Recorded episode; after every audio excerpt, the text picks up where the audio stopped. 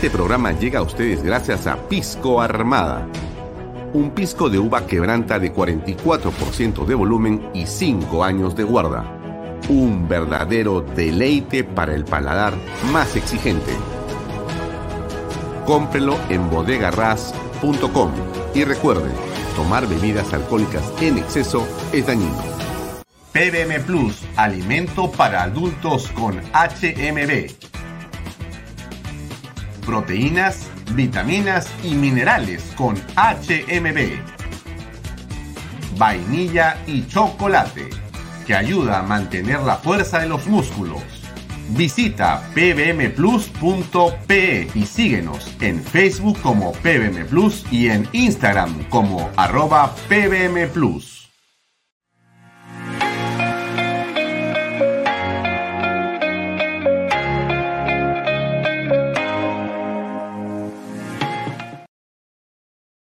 Bienvenido a la familia Sarcleti. Contamos con más de 20 años construyendo momentos especiales en más de 21 establecimientos ubicados en Lima y provincias. Tenemos la variedad de carta más grande para compartir en familia, con amigos o simplemente tomarte un tiempo para ti. ¿Estás listo para vivir la experiencia Sarcleti? Cumple el sueño de tu casa propia en las Lomas de Yura. Paga desde 935 soles mensuales, con todos los servicios agua potable, luz eléctrica, pistas y veredas. Comunícate por WhatsApp con una de nuestras asesoras o visita nuestra página web gprperú.com. Tu familia e inversión cómodas y seguras en las lomas de Yura. Indupark, lotes industriales desde 300 metros cuadrados. Págalos en 6 meses sin intereses. Indupark Crece con los expertos en desarrollo. ¿Qué tal amigos? ¿Cómo están? Muy buenas tardes. Son las 6 y 27 de la noche. Esto es Vaya Talks por Canal B, el canal del Bicentenario. No es una tarde, eh, creo que grata para ningún peruano en este momento. Hay una situación de eh, violencia. Es una escalada de subversión muy eh, organizada y calculada que ha dejado de ser hace mucho rato eh, un acto de protesta para convertirse en una acción delincuencial, terrorista en realidad, que incendia grifos, destruye eh, plantas de producción lechera, que en realidad eh, toma aeropuertos, incendia vehículos, saquea propiedad privada, destruye propiedad pública, atenta contra la Policía Nacional y que lamentablemente ha eh, traído como consecuencia la muerte de cinco peruanos, eh, a cuyos familiares, por supuesto, les extendemos nuestra solidaridad y nuestro pesar por lo ocurrido con sus familias. Gente joven que no tenía por qué morir, y menos en menos de esta situación de convulsión. Eh, es una situación sin duda eh, gravitante y muy delicada la que está enfrentando el gobierno y en general el país. Y yo quiero incidir en lo siguiente, esto no es eh, protesta, esto no es eh, insatisfacción. Esto es crimen.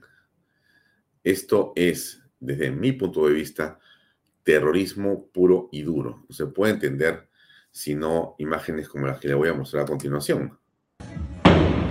Esto es una bazuca. Mire usted. Le a poner la imagen.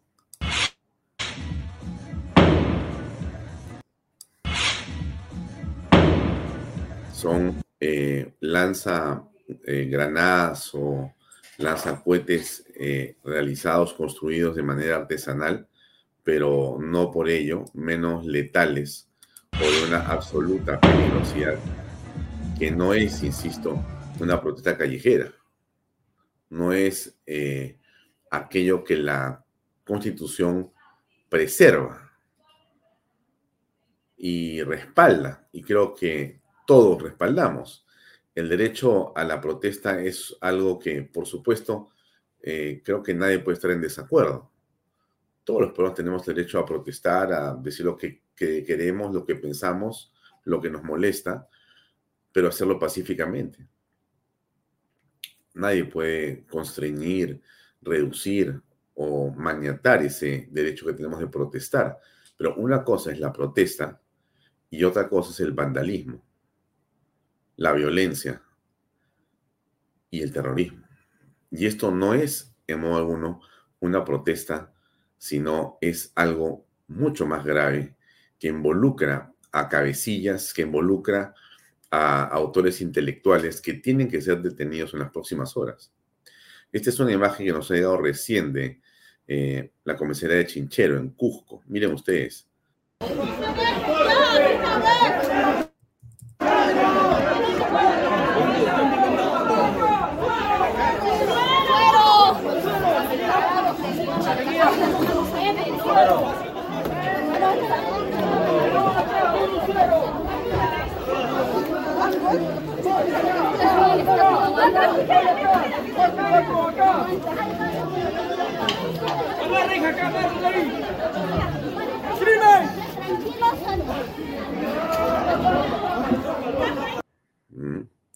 Esto, insisto, no estamos hablando, de protestas, estamos hablando de terrorismo. De terrorismo. Eso es lo que desde mi punto de vista está ocurriendo a esta hora en diversas partes del país. Es una acción organizada, programada, y vamos a explicar durante el programa qué es lo que creemos que ha venido ocurriendo desde hace meses. Y lo que estamos viendo ahora, por cierto, es el efecto de esa organización criminal que desde el Estado ha venido siendo promovida por el criminal y ahora bien preso, Pedro Castillo Terrones. Vamos a explicarlo en más detalle en los siguientes minutos. Eh, pero antes de hablar o de continuar hablando de estos temas que sin duda nos preocupan sobremanera, eh, déjenme mostrarles esta imagen. Este es un tweet del ex em, canciller Luis González Posada, que dice algo que es en extremo preocupante.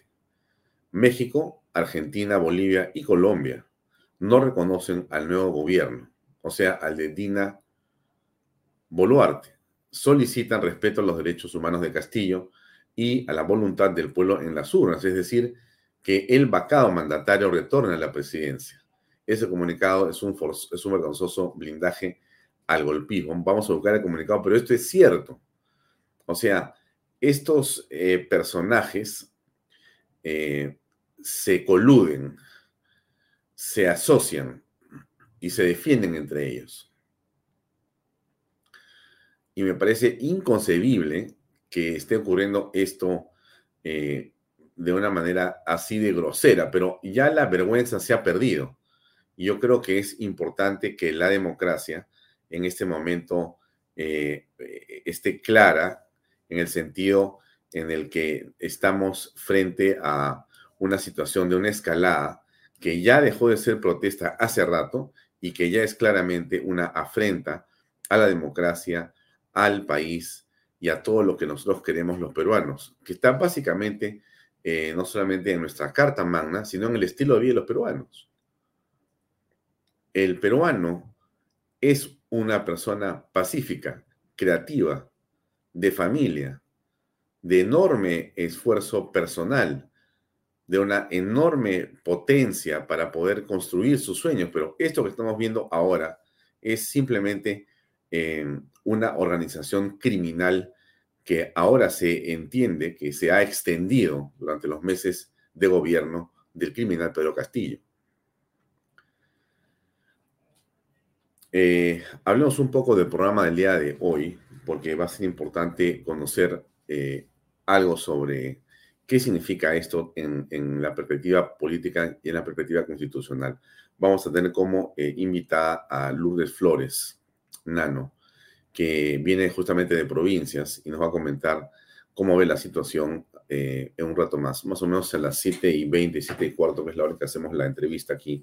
Vamos a estar con Lourdes Flores para conversar en torno a estos temas relacionados básicamente a la salida de Pedro Castillo en este golpe eh, o autovacancia del día miércoles 7 y sobre las consecuencias y los efectos de esto en la política nacional. ¿Cómo vamos a avanzar hacia eh, un país más institucional, eh, más pacífico y que se enrumbe a través de una mejora en la economía y cómo es que esto puede traducirse en un eh, proceso electoral limpio, como que todos queremos en los próximos meses o en el próximo año y medio.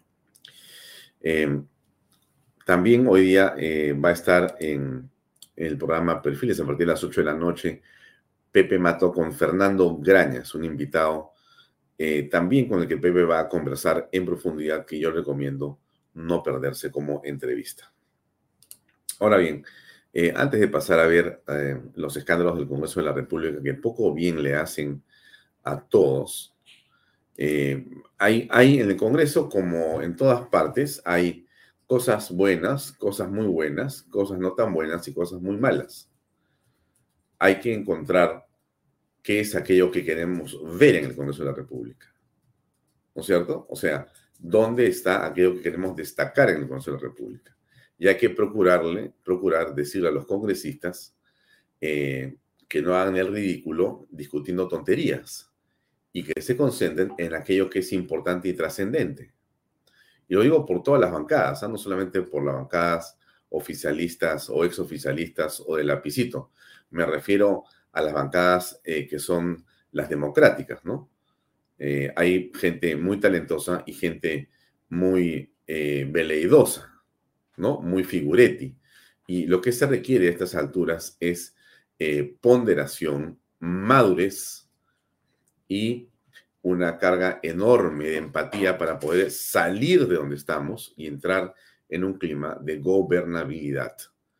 Lo que le falta al país en este momento y en esta hora es gobernabilidad, es decir, la capacidad de poder entendernos sobre los temas centrales de una agenda común. Hay un grupo de terroristas que está intentando hackear la democracia, hackear al Estado. Y creo que todos los peruanos de buena voluntad, que son claramente la mayoría abrumadora, tenemos que decirle no al terrorismo, no a la subversión. No podemos eh, de ninguna manera estar de acuerdo a que la forma de protestar es golpeando a policías, apedreando a policías, disparándole bazucazos, ondas o perdigones a la policía. No podemos aceptar que caigan, que caigan muertos gente absolutamente inocente, jóvenes peruanos, que deberían estar el día de hoy con sus familias, trabajando mañana o estudiando, han caído puestos como carne de cañón por mentes absolutamente desquiciadas que yo creo que están siendo dirigidas desde el Congreso de la República en una arremetida de los terroristas o filoterroristas del Congreso de la República que están justamente buscando estas consecuencias. Es decir, cada muerto los acerca a ellos hacia un objetivo y no les importa cuántos más se necesiten. Tenemos que tener el cuidado, la prudencia. Este llamado también va, por supuesto, a la autoridad a la señora Dina Ercilia Boluarte, al señor primer ministro, al ministro de Defensa, al ministro del Interior. Es una hora crítica en el país, una hora delicada, pero se necesita firmeza, autoridad, decisión y por supuesto patriotismo. Porque estos son unos miserables terroristas. Así es, lo digo con toda eh, claridad, miserables terroristas que pretenden esconderse detrás de jóvenes inocentes para usarlos como carne de cañón con sus fines políticos. Aquí tenemos algo de lo que le estoy comentando. Escuche usted estas palabras de hace unas horas. Hemos tenido dos muertos en Andahuayla. Dos hermanos policías que visten este uniforme para defender el orden interno. Sin embargo, aquí los responsables son la clase política. Los responsables es la fiscal de la Nación, Patricia Benavides. Esta fiscal de la Nación que seguramente va a pedir mi prisión preventiva, no importa que pida mi prisión preventiva. Porque no, no podemos quedarnos callados. Esta corrupta esta fiscal de la nación, esta Blancanelia Colán 2.0, es la responsable de las muertes en nuestro país. Porque ha, ha dictado una, una detención preliminar contra el presidente de la República, no respetando su inmunidad, por la, su inmunidad presidencial. Esta fiscal de la nación está siendo respaldada por el grupo de Congreso golpista que nunca dejó gobernar al presidente desde el primer momento, que han hecho una serie de grupos de investigación, primero porque no, no, no aceptaron los resultados de las elecciones del año 2021. Esta fiscal de la nación, a quien yo he presentado sendas denuncias constitucionales, ha encontrado una razón absurda como la rebelión, como la conspiración. ¿En qué momento nos hemos levantado en armas? Esa señora es la que hace levantar en armas a este país. No le importa sacrificar la vida de los hermanos policías.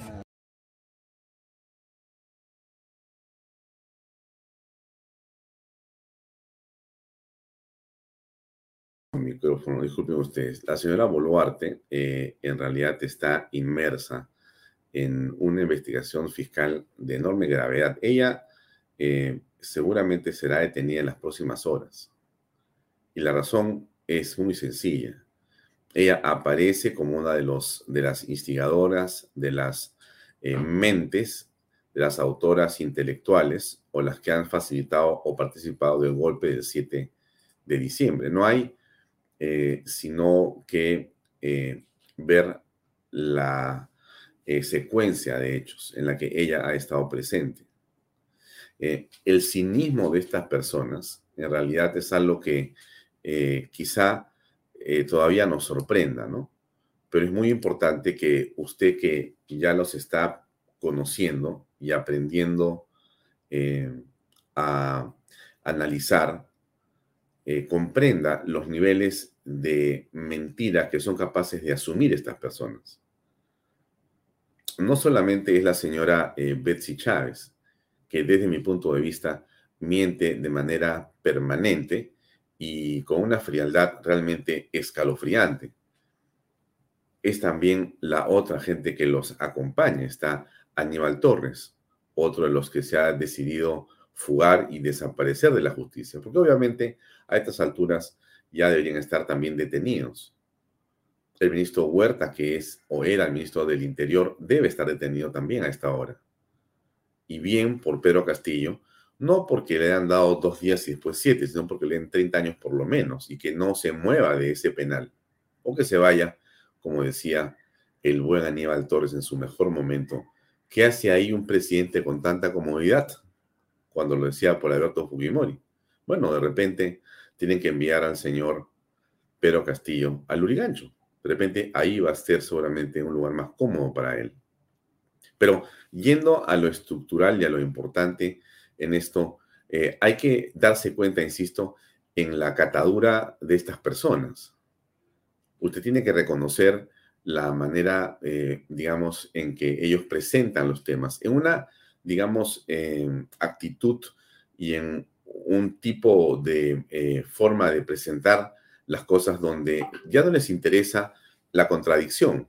O sea, la contradicción es parte de, eh, digamos, eh, la forma de, eh, digamos, vivir o de presentar las cosas o la manera en la que se conducen, ¿no?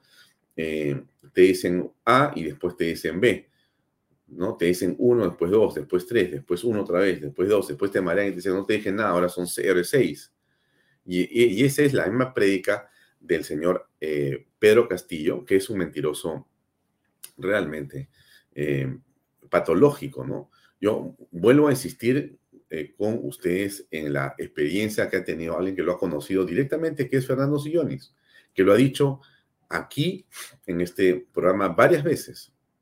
¿Y qué es lo que ha dicho Fernando Sillonis? Ha dicho, eh, el señor Pedro Castillo es un mentiroso.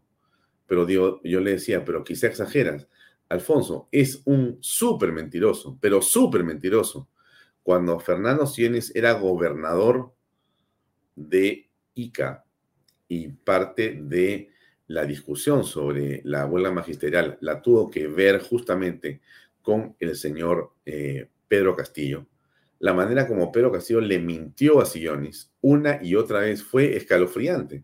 O sea, son capaces de decir en tu, casa, en tu cara, esto es así, y hacen exactamente lo contrario. Y no se van a acordar lo que te dijeron, te van a decir, no, tú lo interpretaste mal, yo no te dije eso. Si no, es imposible que esa teoría de eh, la toxicología o la forma en que este hombre se ha olvidado repentinamente de lo que hizo el 7 de diciembre pueda estar circulando en algún lugar. Es simplemente como todo lo que ha hecho Pedro Castillo desde el día que ingresó lamentablemente al gobierno. Todo el tiempo lo que han hecho él, ayudado por Vladimir Cerrón, por el señor Bermejo, por la señora Chávez, y por todos estos congresistas eh, filoterroristas, todas estas personas lo único que han hecho es buscar ganar tiempo para mantenerse en el poder. ¿Pero para qué? En algunos casos para obtener dinero.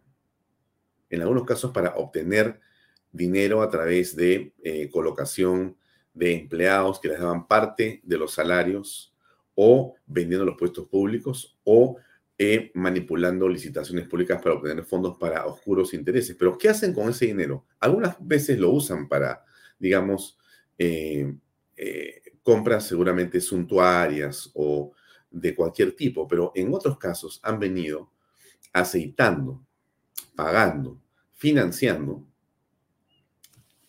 esta revolución. Estamos sobre el principio de una revolución. Si no se aplaca si no se asume con autoridad y no se pone el orden en las próximas 24 horas o 48, vamos a perder una oportunidad de hacerlo. Y aquí no tiene sino que imperar la ley. El, ministro eh, o el primer ministro de la señora Boluarte, el señor Angulo, si no me equivoco, eh, es un hombre que seguramente tiene muy buena intención eh, no, no sé, porque no lo sé, no, no creo conocer a Angulo, de repente en algún momento lo he visto y lo he saludado, pero no me acuerdo realmente, con todo respeto lo digo de, de, él. Pero yo creo que estamos en un momento en el cual eh, la crisis en la que nos encontramos es de tal naturaleza que necesita personas que tengan capacidad y peso político para poder plantear los temas al país, con autoridad, con argumentos. Seguramente es un momento para dialogar con aquellos que no están levantados, con eh, lanzacohetes. Porque si usted venía a dialogar conmigo con un lanzacohetes, está bien difícil que yo le haga caso. O sea, esta no es una manera de dialogar. No se puede dialogar así. Mire lo que han hecho en el aeropuerto. Mire, le vuelvo a ponerlo en la policía.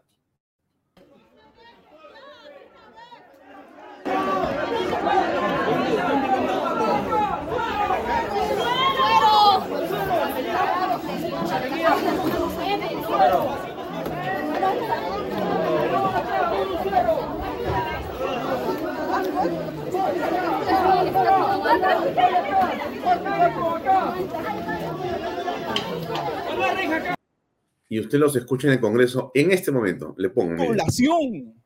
Los gritos que están hoy exigiendo la población no queremos atenderlos, siempre actuando a espaldas del pueblo. Por eso es que nos rechazan, por eso es que quieren que nos vayamos, por eso es que hoy, más que nunca, tenemos que cambiar esta constitución que ustedes mismos no la respetan. Por lo tanto, aquí también, díganlo claro, la estrategia que han tenido desde un primer momento y la van a continuar. Aquí es una cacería. Quieren desaforar, quieren ahora sacarnos, así es que estamos avisados, compañeros. Yo creo que la tiene más o menos clara el congresista Jaime Quito Sarmiento de Perú Libre. Efectivamente. Pero el tema de cacería quizá este, debería eh, ser eh, más bien aplicado a la manera como están tratando a la policía que ellos capturan en esta forma, en este momento. hay policías que han sido tomados de rehenes y que están amenazados de ser quemados por estas hordas a las que el señor Quito dice representar. O sea, ellos buscan cazar policías. Nuestra policía y Fuerza Armada busca que el imperio de la ley sea el que prevalezca en la patria, con la constitución y con las leyes en la mano. Muy distinto. Esos jóvenes policías que están heridos y tirados en esa comisaría en Chinchero Esos no son cazadores. Esos son jóvenes que tienen 17, eh, perdón, 18, 19, 20, 21, 22 años y que lo único que hacen es servir a su país tratando de que las leyes se respeten. Y el señor Quito, asusando como asusa todo el tiempo, junto con Bermejo y compañía, desde ese Congreso, hace todo lo posible por boicotear de todas las maneras el trabajo de la Policía Nacional y la Fuerza Armada. Estamos avisados, ¿no? O sea, porque esto no es eh, una lucha eh, en democracia. Esta es una lucha donde la democracia, los demócratas y los patriotas estamos luchando y batallando contra los terroristas, los delincuentes subversivos son los remanentes de Sendero Luminoso que se han parapetrado en el Movadef o en los sindicatos de la educación. Y usted lo sabe perfectamente. Mire, el día de hoy, el ministro del Interior, eh, antes lo había dicho el ministro, primer ministro, se van a suprimir las, em, eh, ¿cómo se llama esto? las prefecturas y subprefecturas, ¿no es cierto?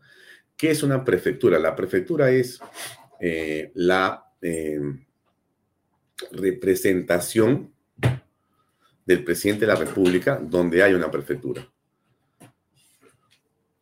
Es una autoridad. Es una autoridad. El prefecto es una persona que tiene autoridad porque la autoridad se la ha delegado el presidente para que sea sus ojos y oídos y también boca, porque el prefecto habla, se le invita a todas partes. El prefecto habla con el presidente. Cuando el presidente llega a un lugar, con quien habla con el prefecto, que le dice cómo está la situación. Después habla con el alcalde, con el presidente regional, con otra persona, pero quien le da el reporte político, político, es el prefecto. Y antes no tenían presupuesto, les han dado presupuesto. Pero es bien interesante, ¿no? ¿Usted sabe quiénes son, quiénes son los prefectos y subprefectos? O sea, ¿usted sabe eh, de dónde han salido estos, estos personajes? O sea, ¿dónde eh, o cómo los ha obtenido eh, Pedro Castillo? Usted se acuerda que Pedro Castillo, cada vez que sentía que las cosas se movían, lo que hacía Castillo era llenar Palacio de Gobierno y la, el patio principal y llamaba a los prefectos o los subprefectos y hacía comidas y reuniones y reuniones y reuniones, ¿no es cierto?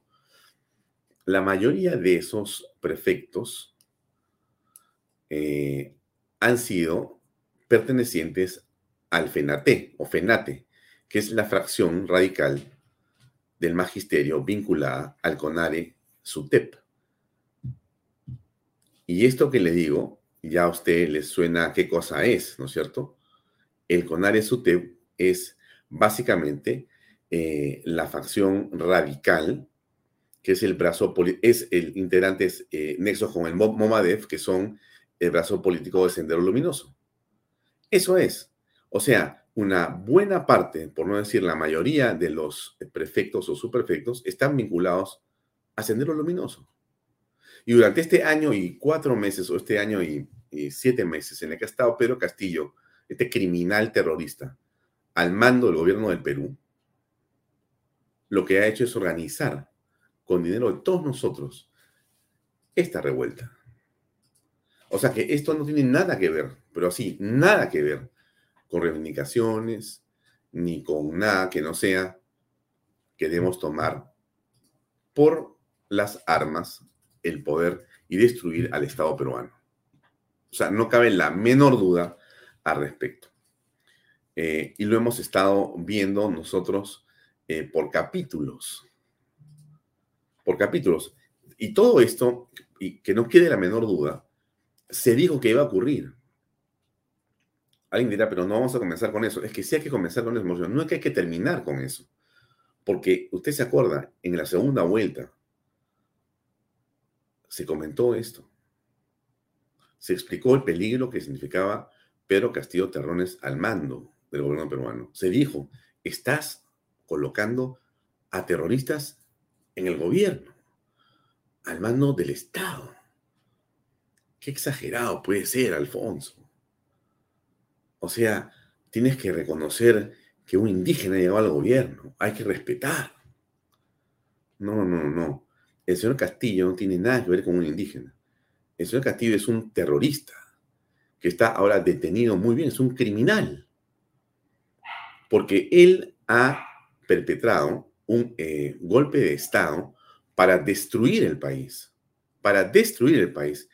¿Quién si no le da soporte? Están pasando eh, esta carta, esta comunicación, que la quiero compartir con ustedes para que tengan una, idea y no se la pierdan. Mire usted, esto es el Ministerio de Relaciones Exteriores de eh, Argentina. Es un comunicado del lunes 12 de diciembre sobre la situación del Perú. ¿Ya? Vamos a leerlo. Es el comunicado número 67322 los gobiernos de la República Argentina, la República de Colombia, de los Estados mexicanos, del Estado plurinacional de Bolivia expresan su profunda preocupación por los recientes sucesos que resultaron en la remoción y detención de José Pedro Castillo Terrones, presidente de la República del Perú. Remoción y retención, ¿ah?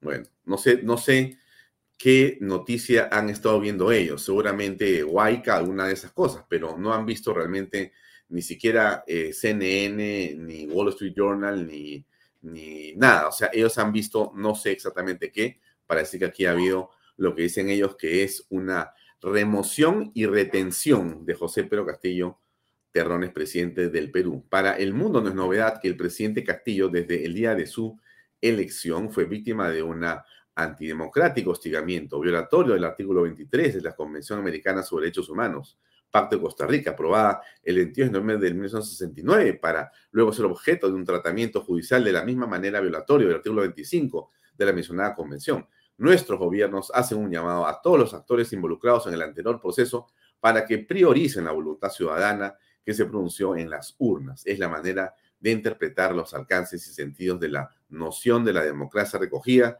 en el sistema interamericano de derechos humanos. Exhortamos a quienes integran las instituciones de abstenerse de revertir la voluntad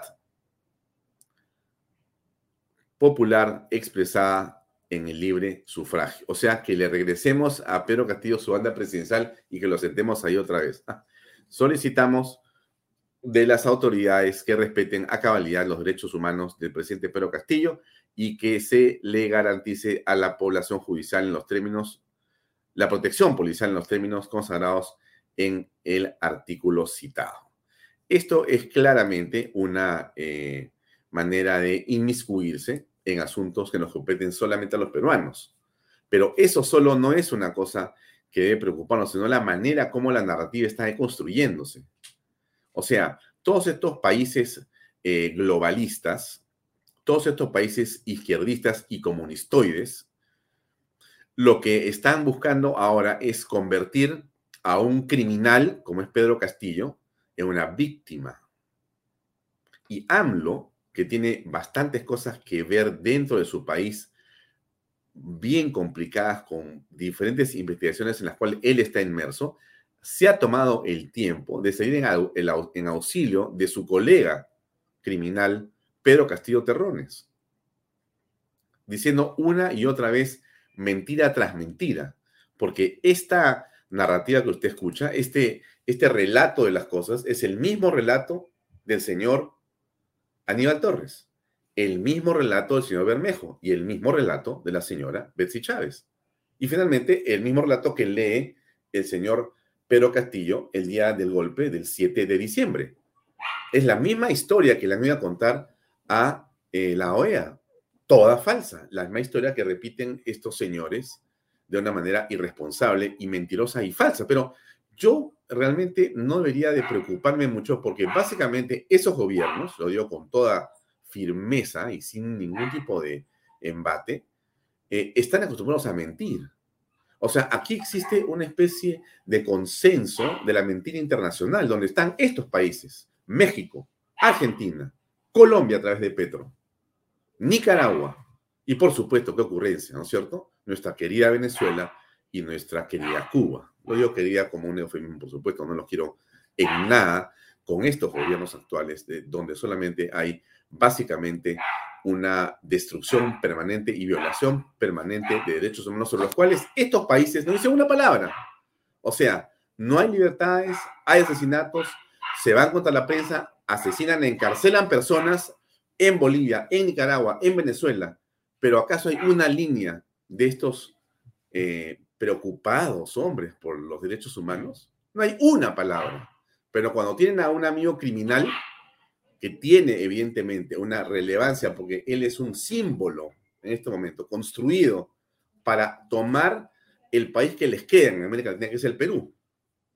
Entonces, sí, evidentemente están ellos muy interesados en construir ese relato, en eh, hacer que ese relato se, eh, digamos, extienda en todas partes. Entonces, usted que está informado gracias a Canal B, que sigue este medio, le pido que reflexione en torno a estos temas, porque si esta es una hora importante, es la hora de los que reflexionamos, de los que pensamos, de los que vemos más allá de la noticia, de los que no creemos en estos congresistas mentirosos, en estos filoterroristas que están en el Congreso de la República. Pero sí le hago una reflexión que creo que es además eh, muy importante. Ha eh, empezado a señalarse por parte de la señora Boluarte y otras personas la necesidad posiblemente de una eh, próxima elección general, ¿no es cierto? Un periodo electoral pronto, que sea en un año y medio o algo por el estilo. Se ha hablado también de que es indispensable que exista una serie de reformas políticas y también del sistema electoral para que pueda llevarse a cabo una elección que pueda ser mucho más representativa y que garantice lo que queremos los peruanos. Pero vea usted esto con mucho cuidado. ¿Por qué le digo esto? Porque si, si por alguna razón se hace una campaña y si por alguna razón los extremismos de izquierda agrupados detrás de una candidatura, cualquiera que sea esta, meten 30 o 40 o 50 congresistas al Congreso de la República, la cosa sí va a estar complicada.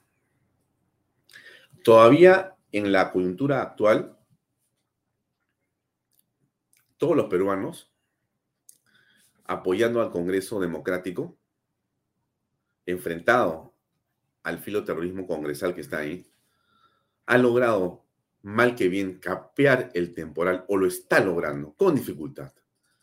No sin riesgo, no sin, eh, como diríamos, eh, una permanente, eh, digamos, preocupación sobre si se logrará o no se logrará hacer una u otra cosa. Pero además de ello, es indispensable que usted se dé cuenta que cualquier alternativa electoral que se construya en el país tiene que tener la claridad para poder construir un frente democrático que lleve por lo menos a unos 60, 70 u 80 congresistas demócratas al Congreso de la República, sea para una Cámara de Diputados, sea para esta o una de senadores.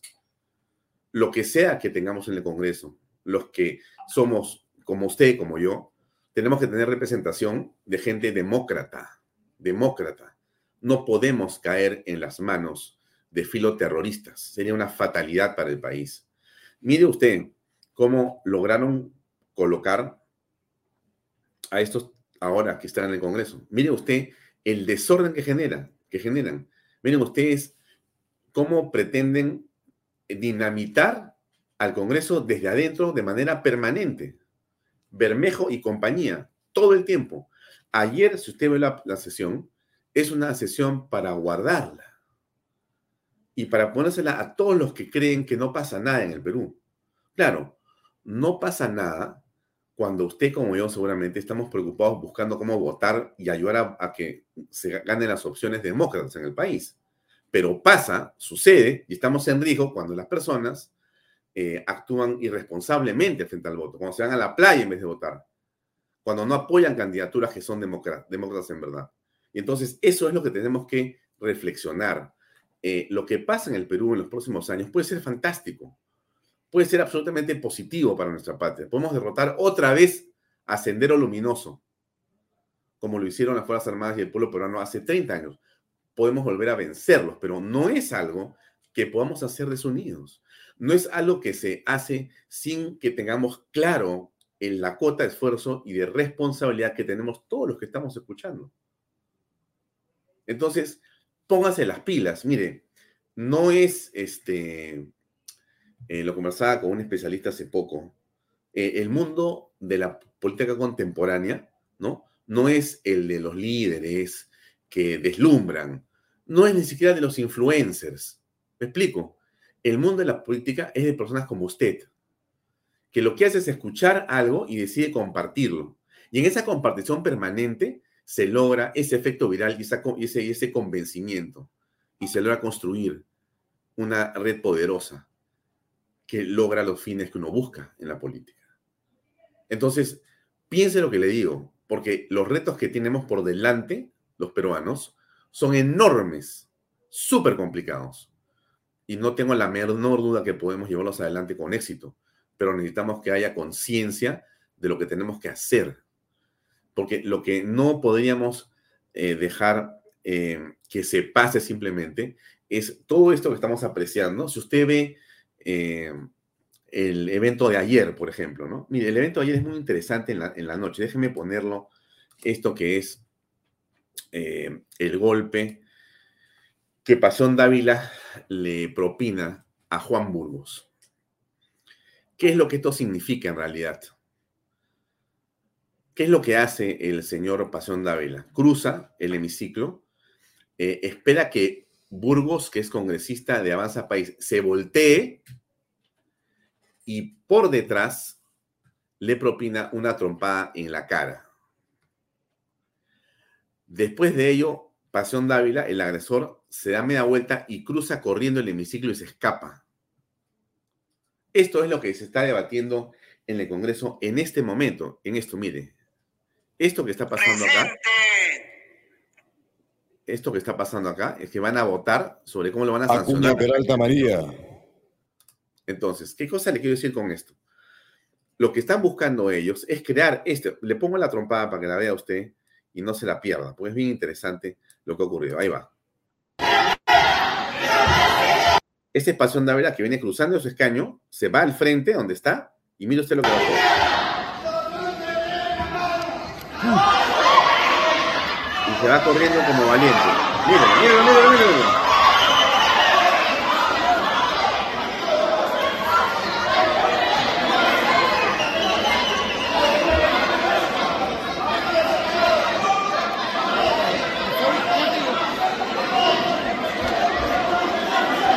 Otra vez.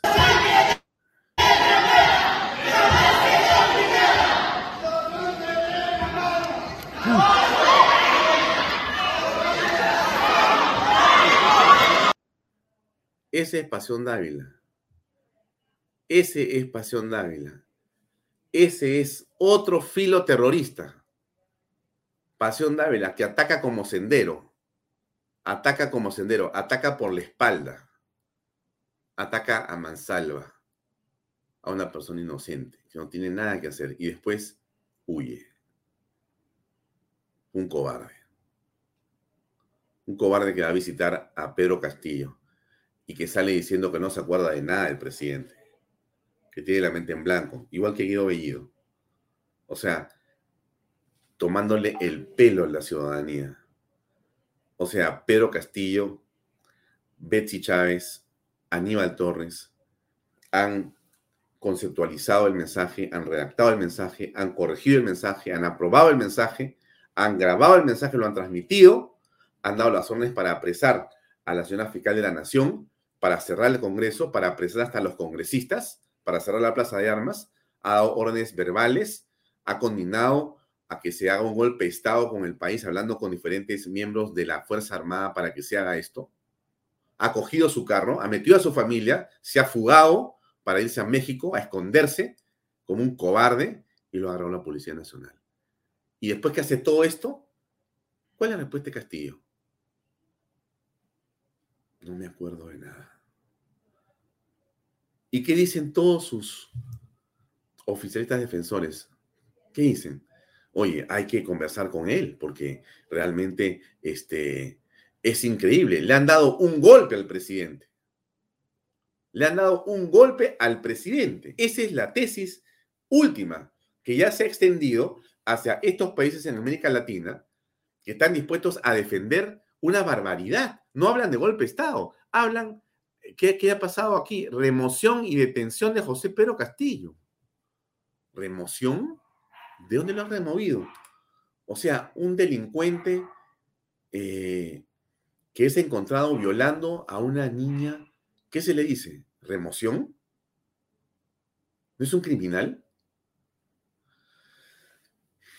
En fin, vamos a conversar con nuestra invitada, que ya está con nosotros conectada, que es Lourdes Flores Nano. Ha, ha pasado mucho.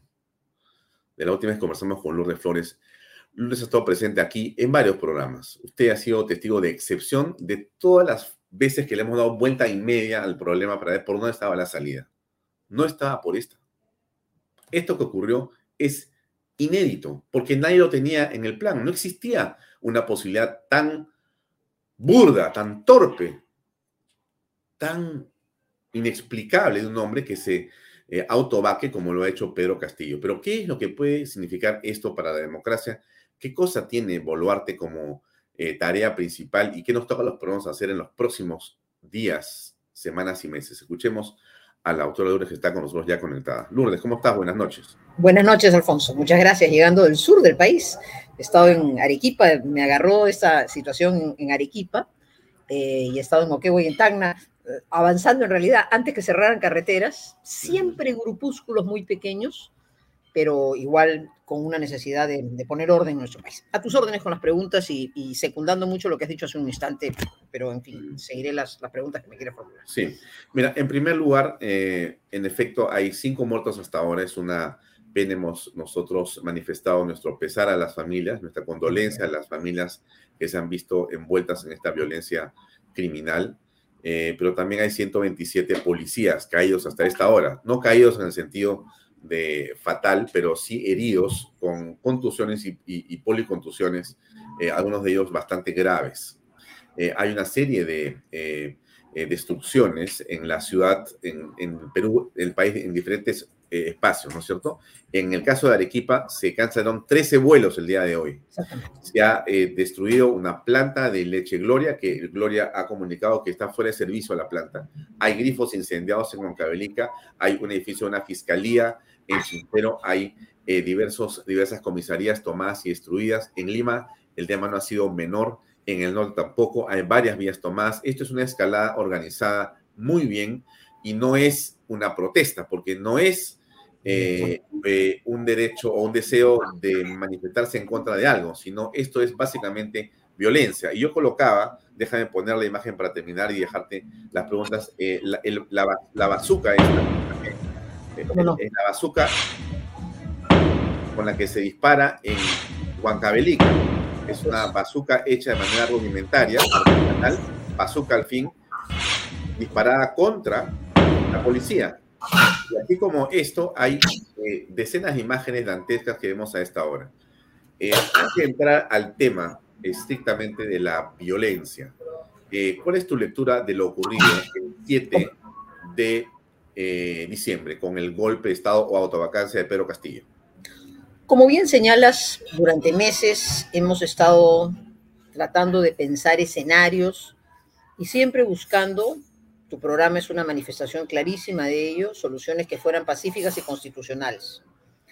Eh, hay que ah, darle gracias a Dios que finalmente se ha logrado un camino constitucional y pacífico.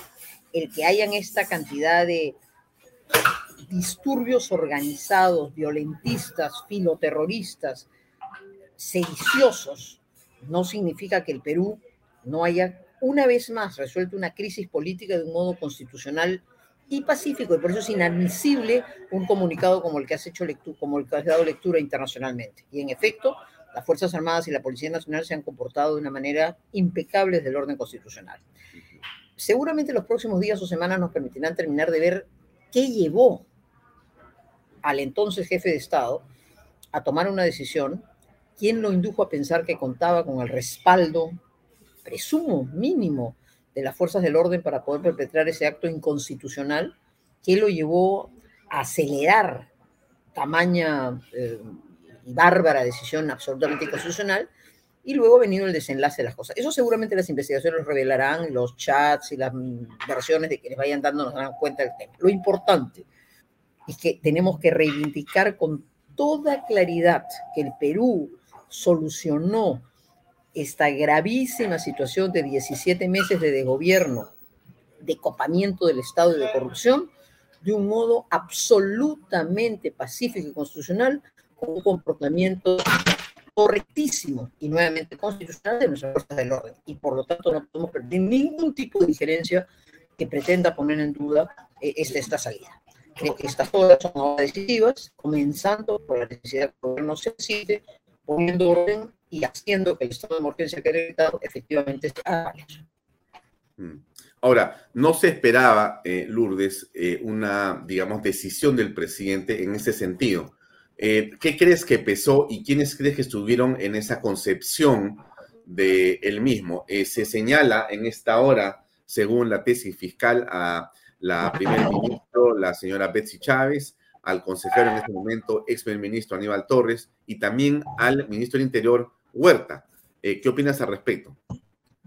No tengo duda que el entorno político más cercano, las dos personas que ha mencionado, dado que los parecían ser recién convocados por la primera ministra, mencionadas, la ex primera ministra y el asesor de la presidencia, los doctores Chávez y, y Torres, que han estado claramente en conocimiento de los hechos, y por eso los chats de Betty Chávez demuestran la convocatoria de los ministros que habían parecíamos enterados siendo eso políticamente, por supuesto, una complicidad en la perpetración del delito, mucho más inquietante preguntarse cómo un hombre de Estado que tiene toda la inteligencia, se supone que, en sus manos, y que es además el jefe supremo de las Fuerzas Armadas, puede no medir cuál va a el comportamiento que yo felicito y agradezco a las Fuerzas Armadas de nuestro país. Es decir, ¿Quién se lanza una aventura golpista abiertamente inconstitucional sin contar con el respaldo de la fuerza? Afortunadamente, las Fuerzas y las Fuerzas Políticas han actuado como correspondía y eso para los demócratas es una enorme satisfacción y creo que es la coronación de un esfuerzo en miles de personas y, por supuesto, un puñado de periodistas, entre ellos especialmente tú, Alfonso, que hay que reconocerlo y agradecerlo, ha jugado un papel muy importante. Pero el jefe de Estado lanza una decisión de naturaleza sin haber sido conducido error y llegado al convencimiento que alguien lo respaldaba para quedarse luego como país. Muy bueno por el comportamiento democrático de respecto a la Constitución, pero eso es una cosa inverosímil en términos de es sobre la forma se maneja la inteligencia. Mm. Mira, yo quiero compartir con todos un video cortito de un minuto de Aníbal Torres, eh, porque el discurso de Pedro Castillo es una copia fiel del pensamiento de Aníbal Torres, de lo que repetía la señora Chávez y de lo que también han venido repitiendo otros personajes. Eh, usted tiene que eh, escuchar claramente lo que dice Torres para que se dé cuenta, si usted después recuerda el discurso de Castillo, es una copia exacta, para que no quede dudas quién es el autor intelectual. Aquí va. De la República este, persiste en su actitud de vacar o suspender al presidente o obligarlo a renunciar o la acusación constitucional. El Congreso, ese sector del Congreso, por supuesto, eh, actúa sobre la base de la envidia, del odio, del rencor, de la venganza por haber perdido las elecciones. ¿no? Eh, incluso hay congresistas que todos saben que la única agenda que tienen es eso, el de sacar a Pedro Castillo del poder. Esos son los famosos golpistas, que aun cuando dicen que no es así, Pero esa es la verdad, son verdaderos golpistas, es una nueva forma de eh, pretender dar el golpe. Mm. Es exactamente el mismo discurso de Pedro Castillo, de Betsy Chávez, de Guillermo Bermejo. Lo mismo que han venido repitiendo todo el tiempo. ¿Qué es? Son los que no aceptan la derrota, son los que miran con aire de superioridad a este pobre campesino, es la agenda del Congreso que no ha aprobado ninguna ley de las que ellos han enviado, siempre el Congreso golpista, solamente la agenda es sacar al presidente. No hay una sola palabra en torno a la monstruosa corrupción que hemos venido conociendo los peruanos en detalle en los últimos meses. Mejor dicho, durante todo el tiempo de la eh, gobierno de Pedro Castillo. Y esto es importante que no lo dejemos de tener presente. El señor Aníbal Torres, desde mi punto de vista, es uno de los principales autores intelectuales de este crimen.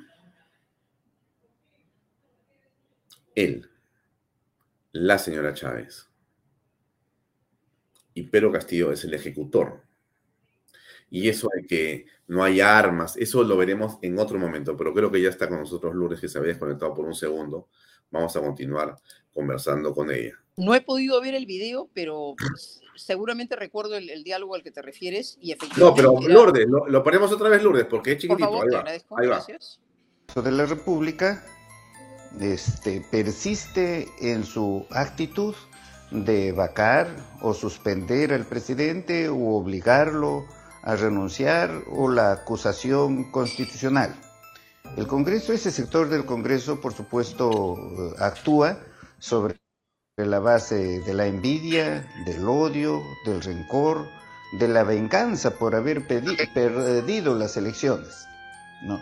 Eh, incluso hay congresistas que todos saben que la única agenda que tienen es eso, el de sacar a Pedro Castillo del poder.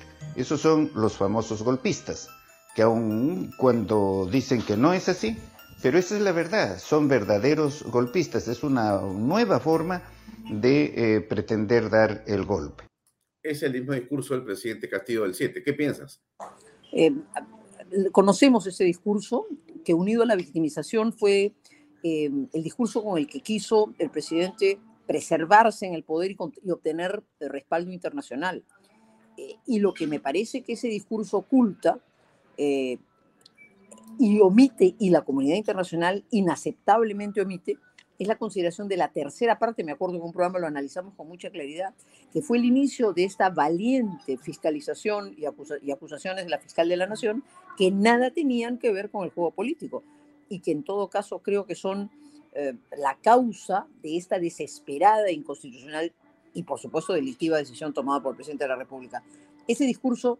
Em, ha quedado contradicho por el acto del presidente de la República, que es quien perpetra un golpe de Estado, de modo tal que ahora pretender sostener que el golpe vino desde el lado democrático es absolutamente inaceptable. Hmm. Ahora bien, eh, ¿cómo te parece que está actuando la fiscal y el Poder Judicial en este momento con respecto al tema Pedro Castillo detenido en la Diroes? Me parece que ha hecho bien hay sobre eso algún, alguna, algún debate constitucional si era indispensable o no, yo sí estoy en la línea, me parece correcto que le haya pedido al Congreso de la República que formalice eh, el levantamiento de la inmunidad en virtud del mandato constitucional para que no quepa la menor duda que, habiendo sido un acto cometido en el ejercicio, un delito cometido en el ejercicio de la función, el Congreso ha habilitado su juzgamiento, su investigación y su juzgamiento llega al momento. De modo que Nuevamente, la señora fiscal de la Nación, y espero que el Poder Judicial igualmente actúe, están ciñéndose estrictamente a los cauces constitucionales. Razón de más para que reafirmemos en el Perú una salida política constitucional y pacífica, una actuación impecable de parte de las Fuerzas Armadas y las Fuerzas Policiales, y ahora se sigue con todas las garantías del debido proceso frente a un hecho flagrante. Eh, eh, ha sido una declaración pública de, lo que los penalistas consideran que es más acertado hablar, de una conspiración a efectos de una rebelión o de una sedición. eh, tipo penal específicamente contemplado en el Código Penal. Nuevamente, me parece que estamos actuando, la señora fiscal de la Nación y estoy seguro el Poder Judicial lo hará, están estrictamente ceñidos a la Constitución. Déjame poner otro video que me acaba de llegar gracias a Carlos Galvez, que siempre ve este programa y nos ayuda mucho en mandarnos información de una mujer que está en Apurímac y que le pide a Dina Boluarte, entre llantos, que envía al ejército. Vamos a escuchar lo que está diciendo esta mujer aterrada por lo que está viviendo en estos momentos eh, de terror eh, eh, en su lugar de vivienda. Ahí va. Señora Presidenta de la República, señor Ministro del Interior, por favor, le pido encarecidamente que manden al ejército a Purímac porque es un desastre. Han abandonado a los policías a su suerte. Los que están atacando la comisaría, los que están quemando la fiscalía, lo que están haciendo no son personas normales, no son la gente del pueblo, son terroristas, entiendan. A los terroristas, la policía, a la policía los ha rebasado. Mande al ejército, manden al ejército, por favor han rebasado la autoridad, los han abandonado a su suerte a la policía. ¿Qué es lo que están esperando? Manden al ejército. No son la gente del pueblo, no son, son terroristas, entiendan, son terroristas, entiéndanlo.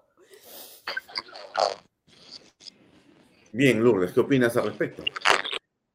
Creo que el primer deber que tiene eh, el gobierno eh, está vinculado a la imperiosa necesidad de darle estabilidad y orden al país. Me parece muy bien que se haya decretado el estado de emergencia. Me parece indispensable que el ejército realmente cumpliendo el mandato constitucional se haga presente para poner orden. Pero y en ese sentido, todos los demócratas, no importa cuál haya sido nuestra posición, qué grado de beligerancia anterior hayamos tenido o no, de, qué grado de crítica, este es un momento en el cual, respecto de ese tema hay que respaldar el uso constitucional de la fuerza y de la autoridad.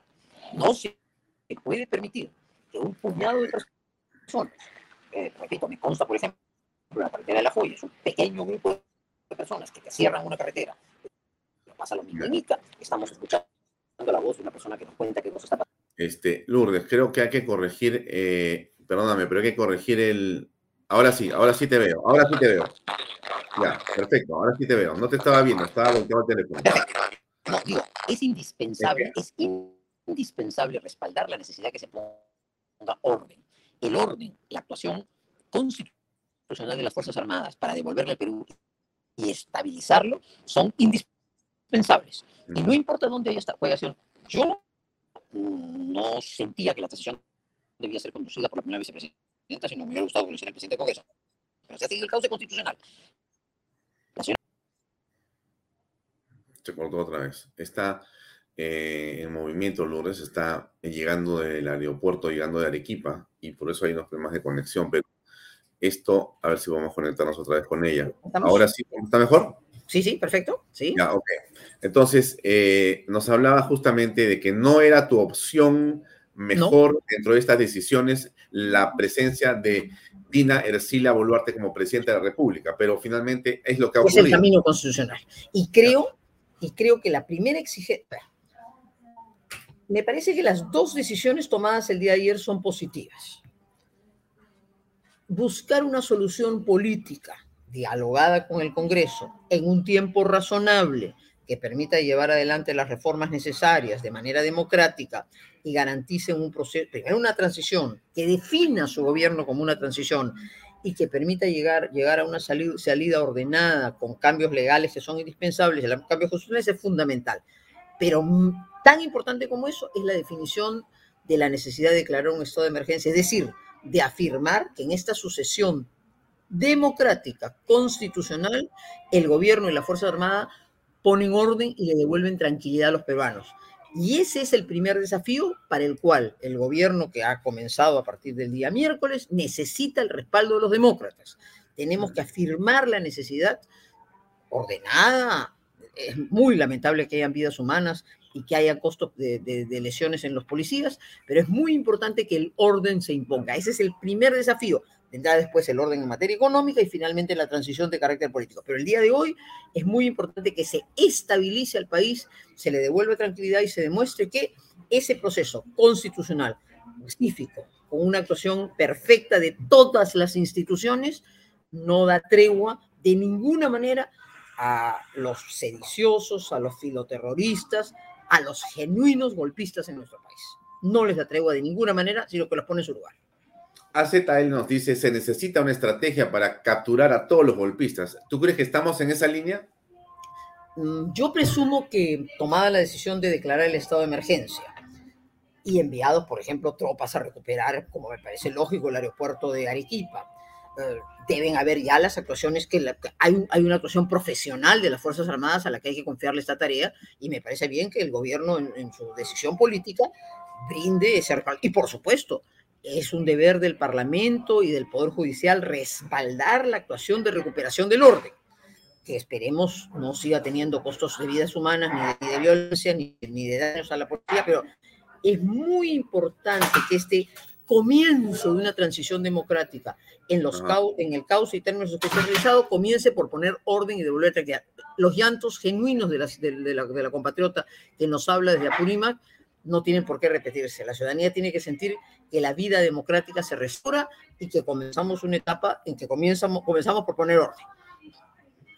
Eh, me, informan que uh, se están produciendo una serie de ataques a, a, Canal 4 y a Canal N a través de vándalos que aparentemente eh, están en las afueras de las instalaciones. Van a llegar imágenes seguramente en algún momento pero eso es lo que eh, tenemos en una noticia en desarrollo.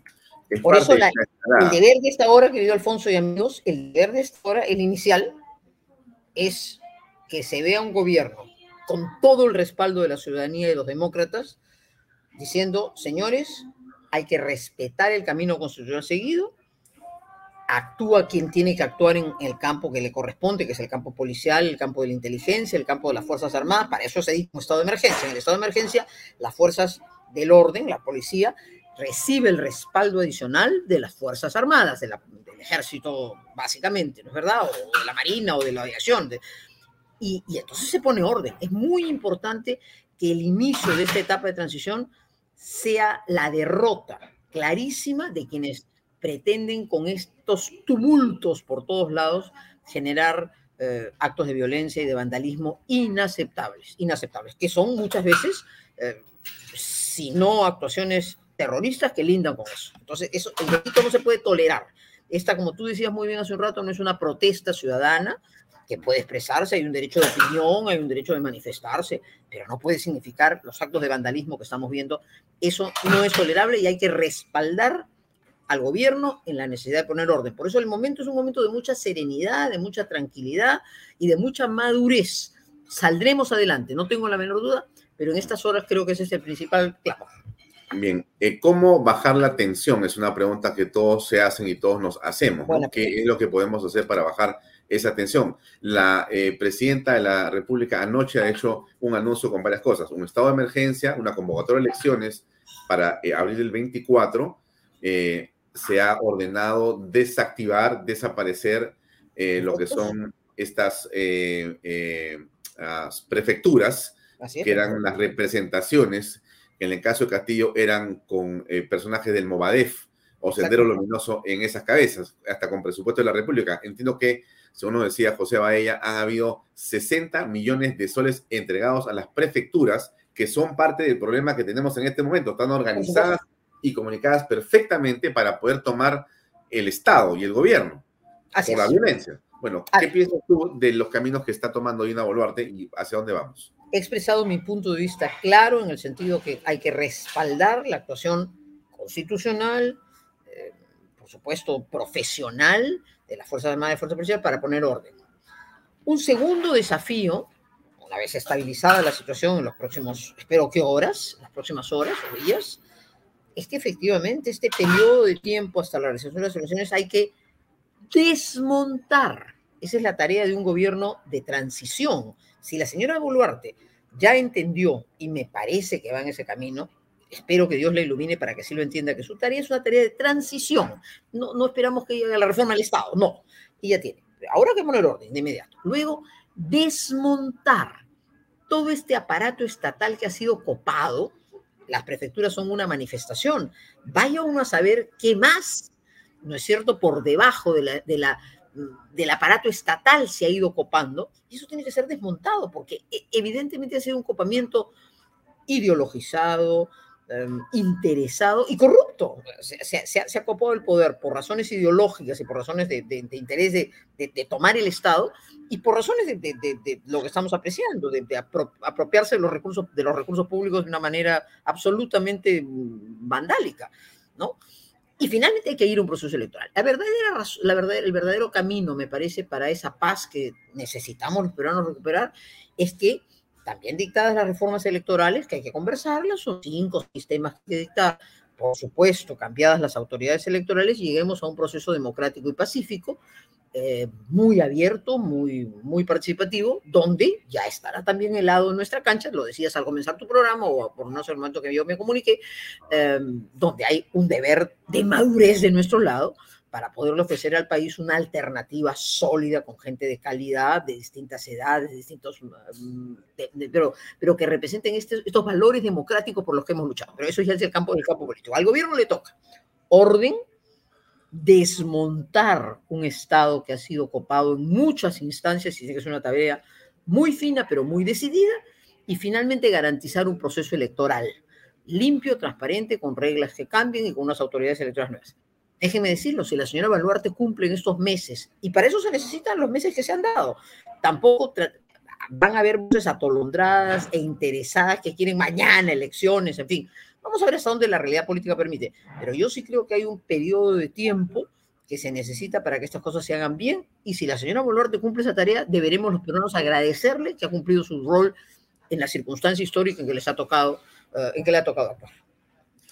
Tú estás eh, apreciando que en esas reformas políticas de las que se ha hablado y que parecerían ser una condición para que haya un proceso mejor, eh, digamos, te nombro algunas y me dices si esas son o es otras, ¿no? Una tiene que ver, obviamente, con la reelección, con la segunda Cámara, que tiene que ver con que se evite que personas que han sido condenadas por asesinato eh, eh, sean candidatos a la presidencia. Eh, Me parecen tres, reformas indispensables. ¿ves, ¿Ves algo más detrás de ello? Sí. Además de eso. A ver, digamos que yo te diría que esas son como las, me parece, de fondo, ¿no? Hay que mirar, hay que...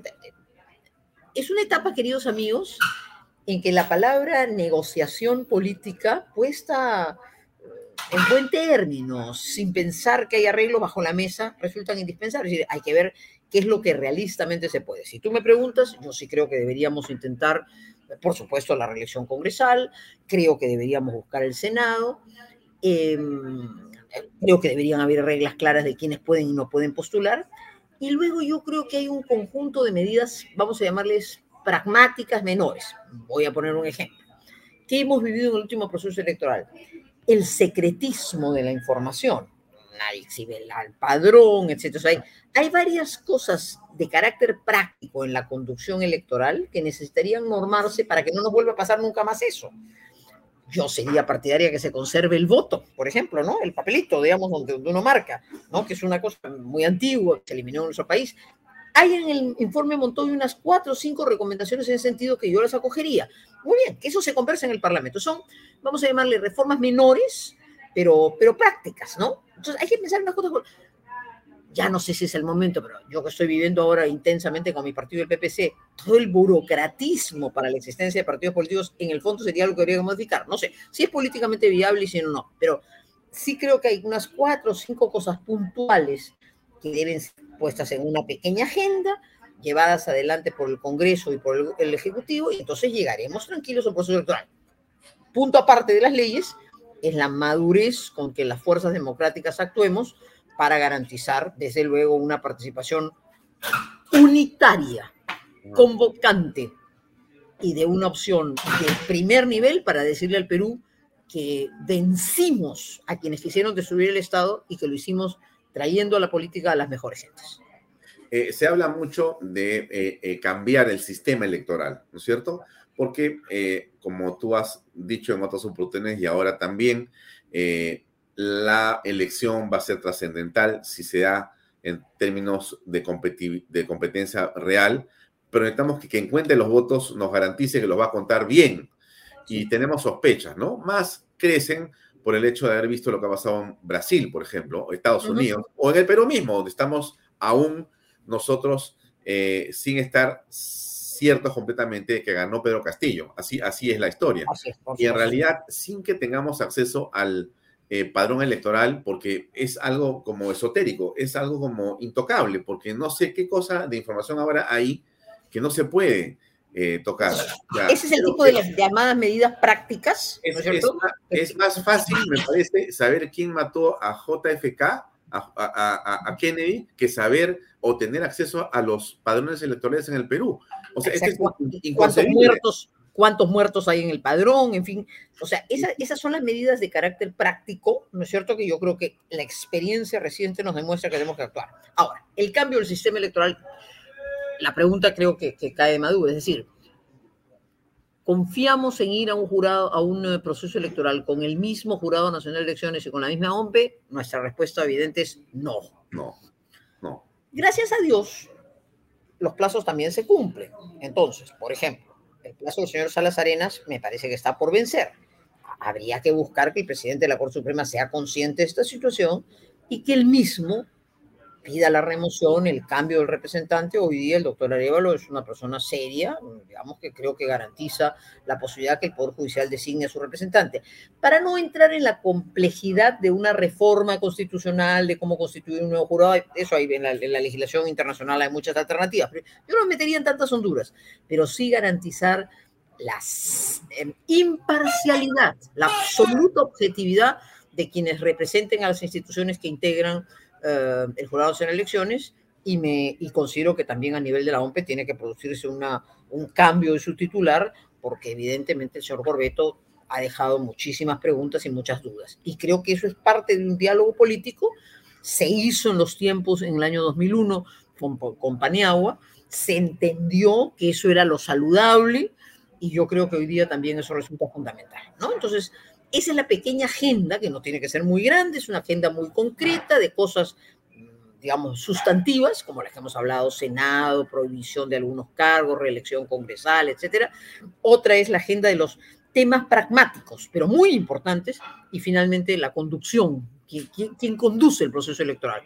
Yo creo que todo eso necesita en el mejor sentido de la palabra, una negociación madura, seria, que todos tenemos que acompañar y que debe darse entre el Poder Ejecutivo y el Poder Legislativo.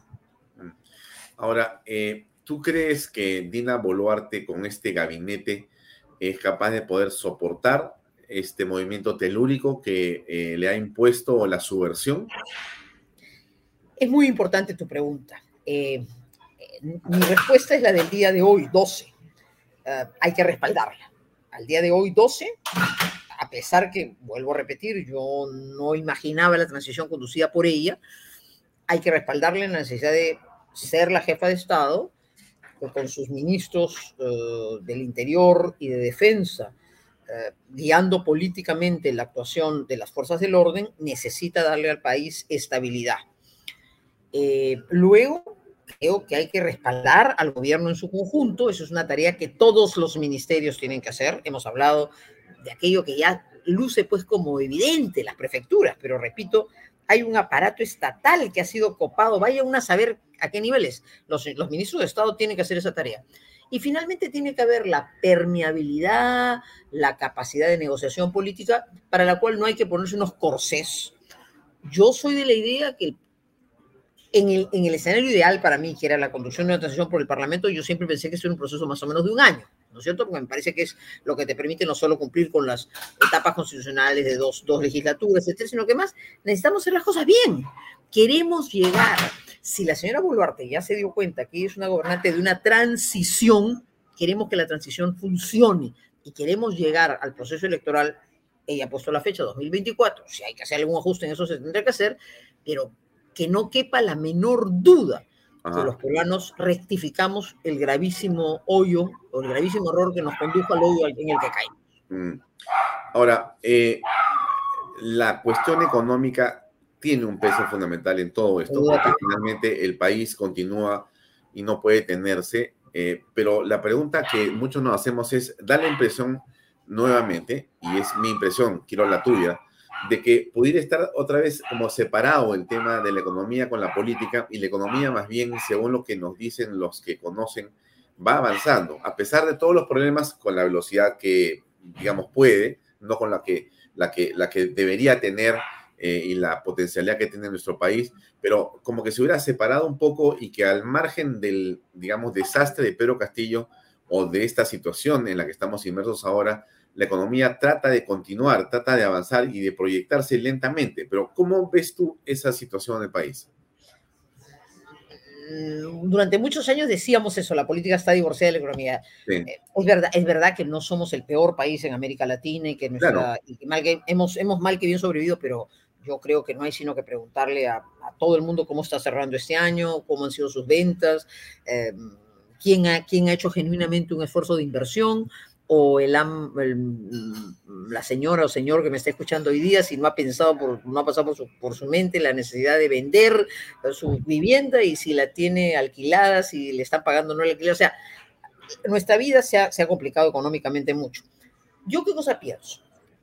Definido un carácter de transición del gobierno cosa que me parece muy importante, entre la declaración del 7 de la señora Boluarte y la de ayer, me parece bien. Me parece que su cambio me parece importante, porque ya entonces ella se está colocando, no como la gobernante que se quiere quedar hasta el 26, sino la que quiere conducir una transición. De momento ha hablado del 24, y yo en principio creo que es un tiempo razonable. Su primera tarea pone orden. Si ella pone orden, eso va a ser muy saludable para la economía. Si luego se ven esos cambios, esas, ese desmontaje de este Estado que se ha copado por fines ideológicos y de corrupción. Ambas cosas se han dado a la vez. Creo que eso dará seguridad. Y si finalmente se ve un horizonte político, volveremos a ser el país en el que se puede confiar. Volveremos a ser el país en el que uno dice, bueno, muy bien, pasamos un mal momento, fue un momento que no, al que nunca debimos llegar, pero llegamos. Yo les decía ahora que estoy en esta tarea de promover la reinscripción de mi partido a todos los grupos con los que me he estado reuniendo en en Arequipa, en Coride, donde estamos formando el comité, en Moquegua, en Tacna, hay que hacerle ver a, nuestros amigos, a los que les vamos a pedir respaldennos, hemos tocado piso. Y, no hay que, no hay que leer la historia del Perú, no hay que leer a Basadre, hemos tocado piso en los últimos 17 meses. Salgamos de esto buscando otra vez buena política, cuadros preparados, partidos organizados.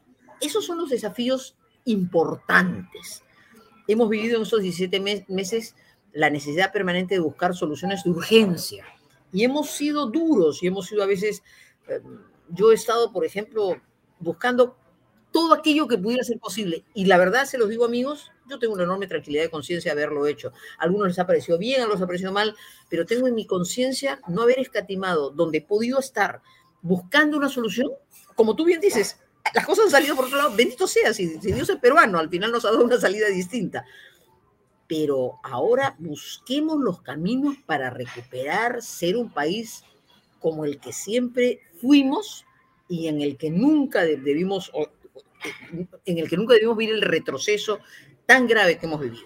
Orden, desmontar el copamiento que se ha hecho y una salida política que lleve a las urnas y a la decisión democrática eh, que corresponderá a los peruanos. Ya la tarea de la oposición es otra y ese carácter político no le corresponde al gobierno, sino nos corresponde a nosotros.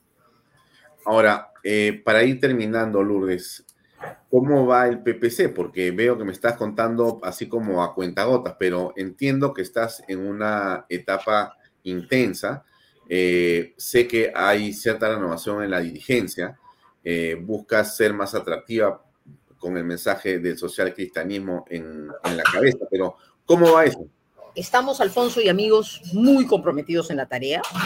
Eh, se ha formado una comisión que preside Gastón Cajina, que integran personas inteligentes, valiosas como Javier Bedoya de Negri, nieto de Luis Bedoya, una figura joven, renovadora, o Ernesto Álvarez, expresidente del Tribunal Constitucional, o representantes de Tacna como Luis Alfaro y Jugal Córdoba de Piura, o Alonso Navarro de Ica, o Norville, eh, Vega de, de, de que os hemos buscado hacer una representación plural.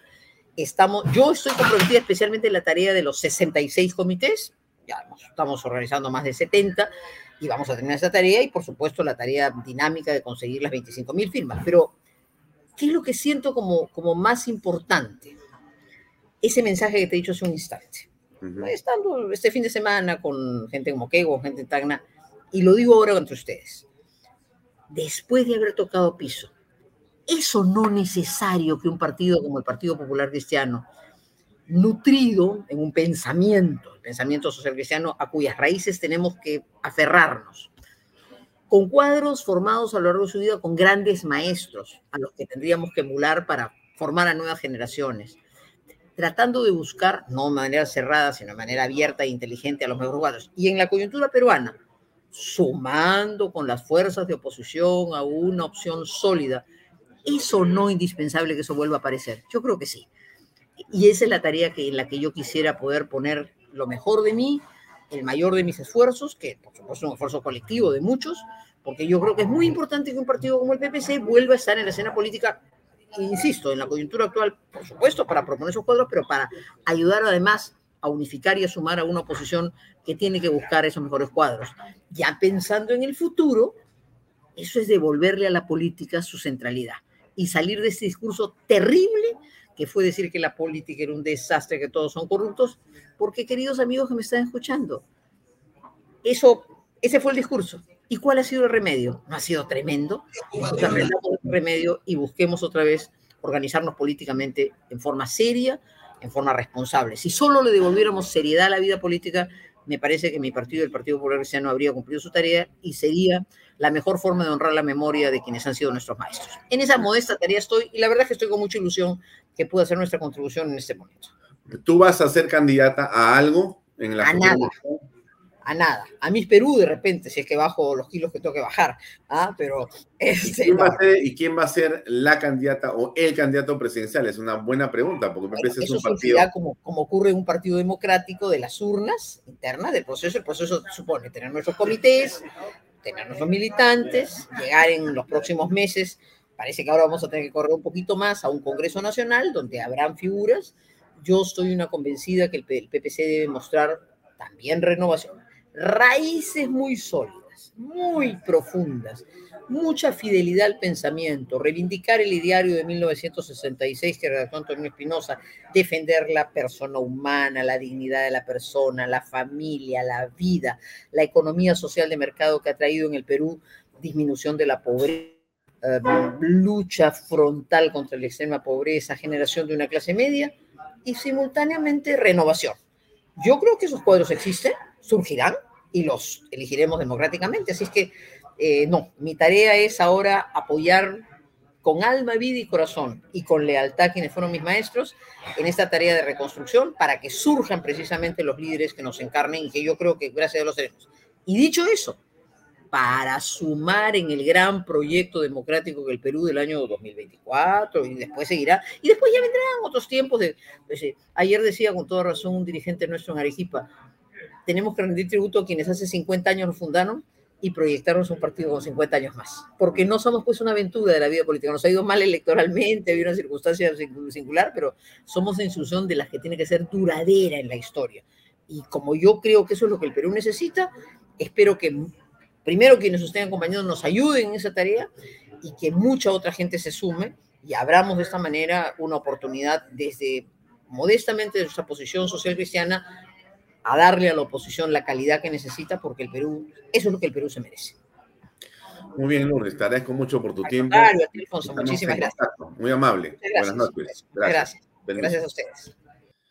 Bien, amigos, era Lourdes Flores Nano que nos acompañó unos minutos. Eh, tengo varios videos. Este es el de Canal N, que nos ha llegado hace minutos. Este es Canal 4, Canal N. Este es parte de eh, uno de los estudios de, son vidrios rotos que han sido, este, una turba llegó al canal y eh, ha atacado Canal 4, ha atacado Canal 5 y entendemos que va hacia otros medios de comunicación. Aquí los esperamos en Canal B, por si acaso poniendo el pecho sin ningún problema.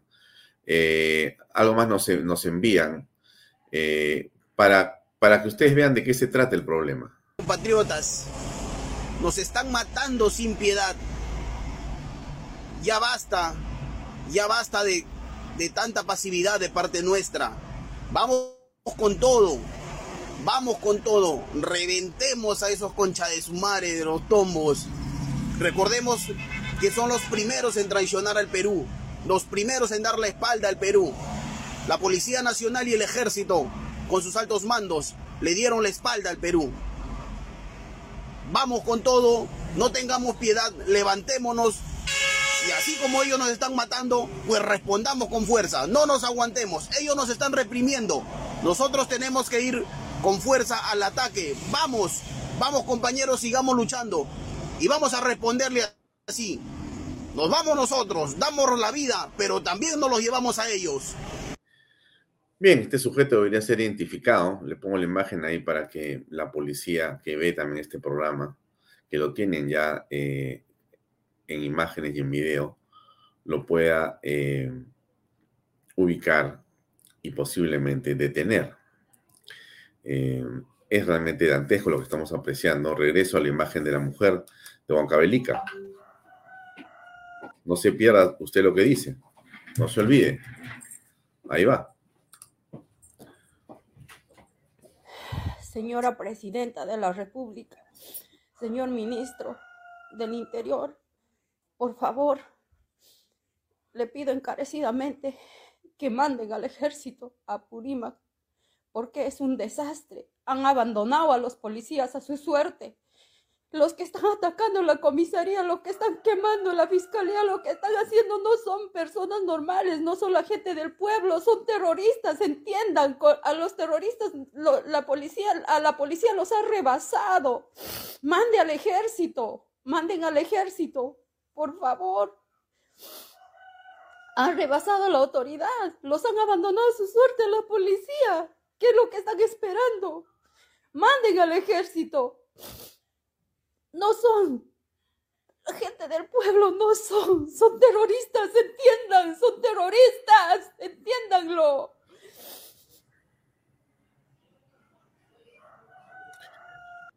Quizá en realidad los que tenemos que entenderlo no solamente son las autoridades, sino los que no somos autoridad. Las personas como usted, como yo, que vemos televisión, que trabajamos todos los días, que tratamos de cumplir con las cosas que tenemos familia, que nos esforzamos para poder hacer las cosas lo mejor, entendamos que estamos enfrentando una ola de violencia subversiva. Esto no es una protesta, esto no tiene que ver con ningún tipo de reivindicación que no sea con un plan armado por Pedro Castillo desde que ingresó al gobierno. Él y otros autores intelectuales que están en el Congreso de la República, que han estado en el gobierno del Perú, que han utilizado fondos públicos para, a través de las prefecturas y otras organizaciones, colocar dinero, colocar fondos para tomar el poder a través de la violencia, del terror, del terrorismo, para instaurar no solamente una nueva constitución o una asamblea constituyente, sino para capturar el Perú para siempre. Eso es a lo que nos estamos enfrentando ahora y eso es lo que merece una reflexión profunda de todos nosotros. Hay que defender al país, al Estado, a la democracia. Bien, lo dejo ahí. Nos vemos el día de mañana a las seis y media en punto aquí en otra edición de Canal B, el canal del Bicentenario. Gracias por acompañarnos. Muy buenas noches. Permiso. Este programa llega a ustedes gracias a Pisco Armada. Un pisco de uva quebranta de 44% de volumen y 5 años de guarda un verdadero deleite para el paladar más exigente. Cómprelo en bodegarras.com y recuerde, tomar bebidas alcohólicas en exceso es dañino. PBM Plus, alimento para adultos con HMB. Proteínas, vitaminas y minerales con HMB. Vainilla y chocolate que ayuda a mantener la fuerza de los músculos. Visita pbmplus.pe y síguenos en Facebook como pbmplus y en Instagram como arroba pbmplus.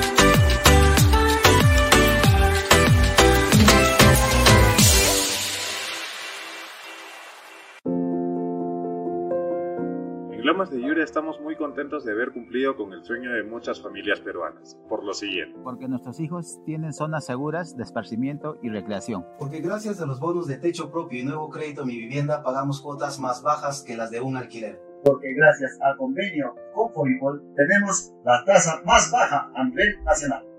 Porque nos brindan espacios cómodos y agradables. Porque contamos con los servicios básicos las 24 horas porque me permitió desarrollar mi negocio familiar. Así como estas y otras familias, los invitamos a que ustedes también formen parte de nuestro proyecto Las Lomas de Yura. Indupark, lotes industriales desde 300 metros cuadrados. Págalos en 6 meses sin intereses. Indupark, crece con los expertos en desarrollo.